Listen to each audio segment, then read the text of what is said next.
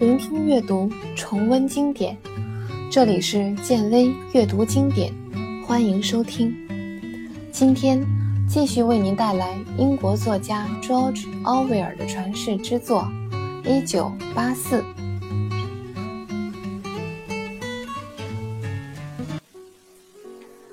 在温斯顿想着上面那些话的时候，奥布莱恩一直看着温斯顿，而他的脸上洋溢着长辈关心晚辈时才能流露出来的神情。他觉得，在他面前的温斯顿就是一个误入迷途的孩子。党有一句口号是关于控制过去的，他说：“你现在重述一遍。”于是。温斯顿机械地念着：“谁控制了过去，谁就控制了未来；谁控制了现在，谁就控制了过去。”奥布莱恩对温斯顿的表现感到很满意，他赞许的点了点头，说道：“谁控制了现在，谁就控制了过去。现在，你还坚信过去真的存在吗？”温斯顿。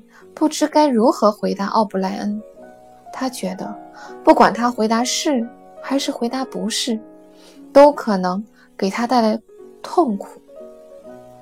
他只好盯着仪表发呆。奥布莱恩仿佛猜到了温斯顿的想法，他微微一笑，说道：“温斯顿，你根本就不懂得任何深奥的哲学道理，你连问题的本身都没有搞清楚。什么是过去？”什么是存在？你真的搞清楚了吗？说到这里，奥布莱恩停了停，然后继续说道：“我来问你，过去是具体的吗？如果是具体的，它又存放在哪里？是在某个空间里吗？还是它一直都在重复发生着的？不。那么，告诉我，过去在哪里？被记录在档案里。还有吗？”在人的大脑的记忆里。好，你说过去存在于档案和人的记忆里，那么既然党控制着所有档案和记忆，党就控制着过去，对吗？面对奥布莱恩这种强盗般的逻辑，温斯顿终于发怒了。他疯狂地叫道：“你们怎么可能让人记不住过去呢？这是潜意识里的本能，谁也控制不了。”我就是这样子一个例子。事实证明，你们没有控制住我的记忆，不是这样吗？温斯顿太激动了，他因此再次忘记了现在所处的环境。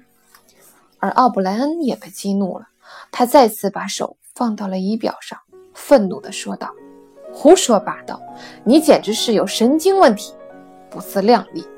你以为你能控制你的记忆？笑话！”这就是我们为什么要把你送到这里的原因。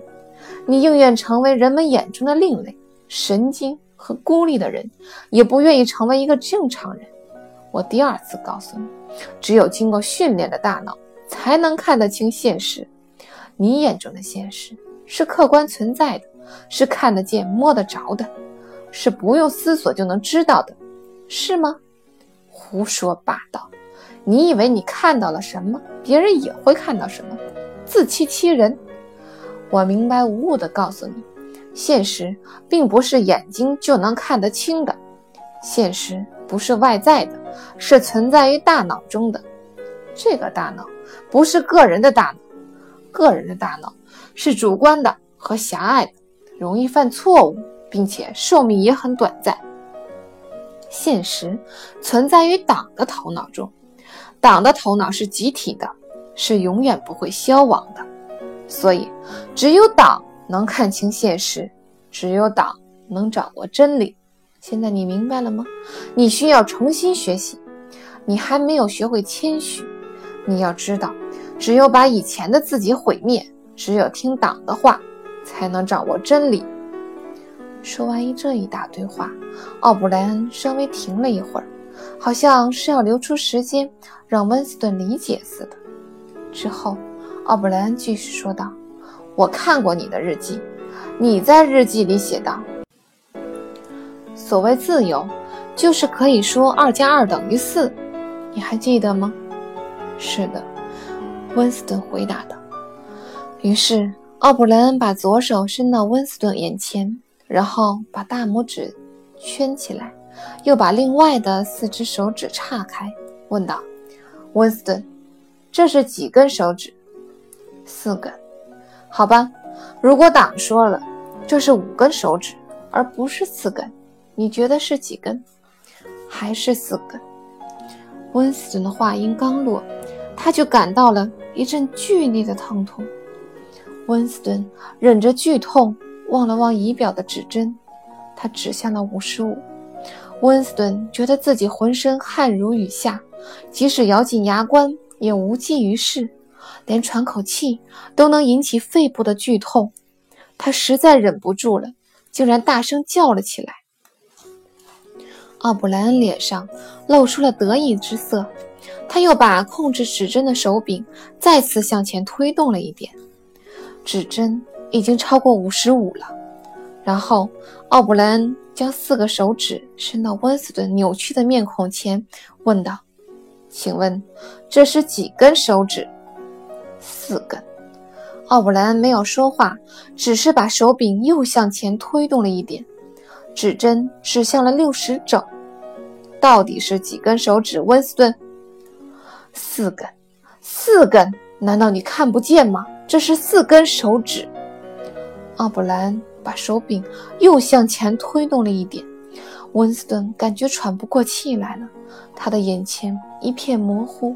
奥布莱恩的四根手指就像挡在他眼前的四根柱子一样，越来越粗，越来越模糊。但即使如此，他还是四根。几根手指？温斯顿，四根。还是四根，快停下来！我的脊梁骨要断了。那么，你告诉我，这到底是几根手指？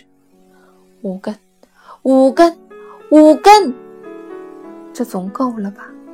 不，温斯顿，你在撒谎。你虽然嘴里说是五根，但心里还是相信它是四根。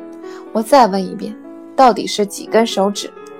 好吧，你说几根？就是几根吧，快停下！疼死我了。温斯顿感到自己的意识出现了一两秒的昏厥，他猛地一下子坐了起来，紧紧地抱住了奥布兰。原来，不知道什么时候，奥布兰把他身体的绷带解开了，他被奥布兰粗壮的手臂搂住，他则依偎在奥布兰的怀中。他感到浑身发冷，牙齿忍不住地打颤。终于忍不住地流出了泪水。他觉得奥布莱恩的怀抱温暖极了，仿佛刚才给他受苦的并不是他。你应该学得快一点，温斯顿。奥布莱恩温和地说。温斯顿口齿不清地说：“这不是我的错，我怎么能说谎呢？二加二不就是等于四吗？是，没错。”二加二是等于四，但有时候也等于五，有时候还会等于三。总之，三四五都有可能。看来你学的真的太慢了，要想当一个正常人，你还要加倍努力。温斯顿被重新放回在床上，身体也再次被捆住了。他的疼痛感已经减退了，只是觉得浑身。虚弱无力，而且很冷。奥布兰向旁边一个穿白大褂的人打了个手势，那个人便走过来检查温斯顿的身体。他看了看温斯顿瞳孔，然后摸摸这里，再摸摸那里，最后向奥布兰点了点头，表示没有大碍。好，我们继续。奥布兰，疼痛。再次传遍了温斯顿全身，这次比以前更痛了。温斯顿觉得指针肯定指到了七十或七十五。他闭上了眼睛，他不在乎自己是不是流眼泪了，他只想尽快撑过去。他知道奥布莱恩的四根指头肯定还在眼前。几根指头？温斯顿，四根，我想是四根。我尽量看到五根，我很想看到真正的五根，但它确实是四根。你这话到底是什么意思？你是真正想看到五根，还是让我相信你看到了五根？我想看到真正的五根手指。好吧，我只好继续了。奥布莱恩说，疼痛感更加强烈了。温斯顿觉得指针已经应该指到八十和九十之间了，他的身体几乎要麻木了。在他紧闭的眼皮后面，有无数根手指在晃来晃去，那些手指相互交叉重叠，还在不停地左右游动。他想看看到底有几根手指，却怎么也看不清楚。他知道，即使看清了也没有用，因为他不懂得那些四就是五，五就是四的逻辑。突然，疼痛感减轻了。他缓缓地睁开眼睛，但眼前依旧是无数根交叉重叠的手指。他只好又把眼睛闭上了。这是几根手指？温斯顿，奥布莱恩问道。不知道，我看不清。我只知道再这样下去，你非把我弄死不可。